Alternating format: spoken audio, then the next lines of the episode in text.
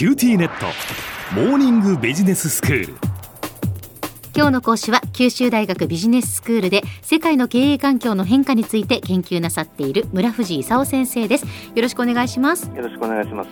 先生今日はどういうお話ですか？今日は ASEAN のコロナだとかね、はい。あの軍のクーデターだとかあるいはあの米中、えー冷戦への対応みたいな話をしたいと思います。ええええまずあの ASEAN でコロナが一番ひどいところってどこだか知ってます？ああいや ASEAN のコロナの状況については全然把握してないです。あの結構ひどいのがね、えあのフィリピン、インドネシア、マレーシアあたりがひどかったんですよ。あそうただなんですね。あの、インドネシアとマレーシアはね、ずいぶん改善してね、ええ。2月にインドネシアが1日1万2000人くらいだったものがもう半分くらいになってるし、ええ。それからマレーシアはもう2月に5000人くらい1日いたのが、もう1000人くらいにずいぶん改善したと。うんうん。ところがね、あのフィリピンは8月に1日あたり5000人くらいだったのが、あの4月の初めにもうあの1日あたり1万5000人くらいのね、前のピークの3倍くらいまで来てるんでね、そうですか。フィリピンはちょっと大変です。うーんあのフィリピン型変異種みたいなものがねええ。出てきてて、はい。もうどうしていいか分かんないということですよね。はい。それから軍のクーデタええ。ー、最近その新聞なんかでね、あのミャンマーのクーデター話はいはい。が結構なってるでしょ？でもミャンマーの前にね、あのタイでも軍事クーデターってのが起こってたの覚えてます？そうでしたか。もうミャンマーのクーデターのニュースでええいっぱいもうですよね。ずいぶんな長いことね、はい。あのタイの軍事クーデター話はね続いてるんですけど、はいはい。2014年にね、軍事クーデターが起こってるんですよ。はい。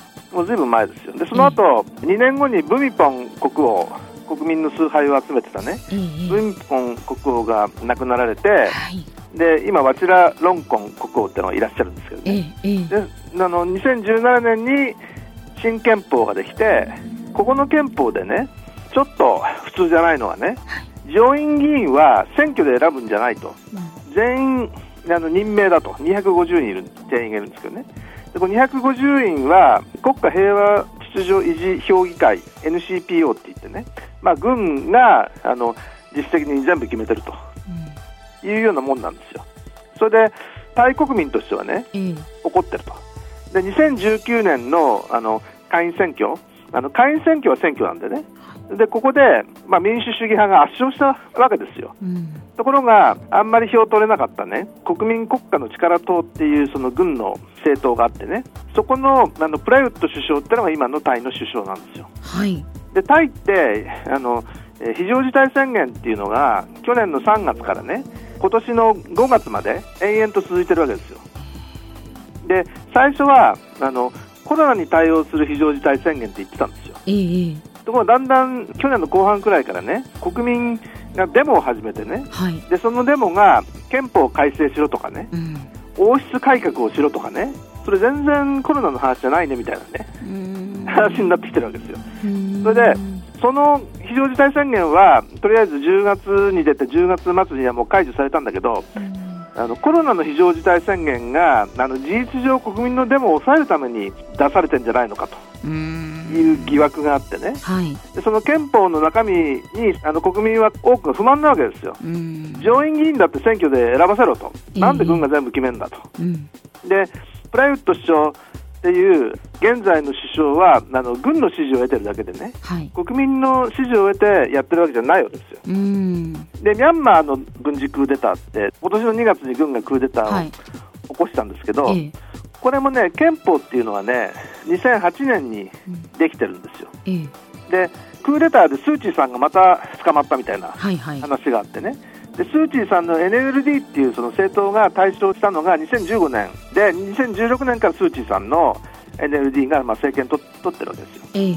それで今回のそのクーデターっていうのは、去年の11月にね、あの NLD が対象したもんで軍が怒っちゃってね、俺たちの言うこと聞かないんだったら許さんって言って、で軍の思うようにさせようと。いうことなんですけど、そもそもこの2008年にできた現行憲法がどうなってるかというと、はい。ミャンマーには人民院とか民族院っていうね、まあ、あの人民院が下院で民族院が上院なんですけど、ええ。4分の1くらいはね、軍が指名するということになってるんですよ。はい。まあ、国民としては怒っててね、ええ。もうそんな憲法は嫌だということで、軍のクーデター、まあ、あのその憲法によればね、軍は緊急事態においてはあの3県のすべてを握るみたいなね、ことが書いてあるわけですけど、はい、それひどいだろうと。で、デモすると、あの、まあ、最初は、あの、まあ、催涙ガス程度だったものがね、えー、鉄砲を撃ってその子供を殺すみたいな 話が始まり始めてね、ちょっとこれは許されないでしょうということで、そのまあ欧米だとか日本だとか怒ってるわけですよ。ただ、中国とかソ連がそれを支持してるっていう話もあってね、一体これからどうするのと、いうことですよね。で今日の3つ目の話がねベトナムの話、でベトナムはねコロナあの結構うまいこと管理したんですよ。はい、であの米中冷戦でそれぞれあのアメリカも中国もねあの自分の思うようなサプライチェーンを作ろうということで中国に置いてあったその欧米とか日本の工場を一体じゃあどこに移そうかと。中国に置いとくとあのアメリカに輸出できないと。でどこに移したかっていうとかなりがベトナム行ったんですよ、であのコロナをうまく管理したってこともあるしね。そういう意味ではその、えー、コロナとね米中冷戦の恩恵を一番受けてるのがあのベトナムという感じなんですよで昔はねあの、えー、汚職がひどかったんだけど、えー、今の、ゲン・フー・チャン労働党書記長っていう、もうあの今年第3期のね、はい、あの書記長を務めてる人が、反汚職キャンペーンやってね、うん、あの相当汚職なくしたんでね、結構、あのベトナムはあのすごい勢いで成長軌道に乗ってると。あじゃあ、経済状況もいいということですか？経済状況、すごくいいですよ。あのえー、ほとんどは去年の第2四半期は、あのマイナス成長ですけど、ベトナムプラスですよ。だからその、えー、中国と同様にね、世界の例外としてどうも成長しているというのがベトナムですね。では先生、今日のまとめをお願いします。まあ、ASEAN のあのコロナですけども、インドネシアとマレーシアはかなり改善したんだけど、フィリピンは結構ひどいことになってると。で、ミャンマーで2月に軍がクーデターを起こしたわけですけど、タイはまだ軍が実権を握ってあの民主派とのあの戦いをやってる最中でタイとミャンマーは軍と民衆派との戦いが一体どうなるかというのがその問題です。それからベトナムは米中冷戦のあの恩恵を一番受けているのがあのベトナムと中国の工場がみんなベトナム行ったということであの例外的にあの気持ちよく成長しているという状況です。今日の講師は九州大学ビジネススクールで世界の経営環境の変化について研究なさっている村藤勲先生でした。どうもありがとうございました。どうもありがとうございました。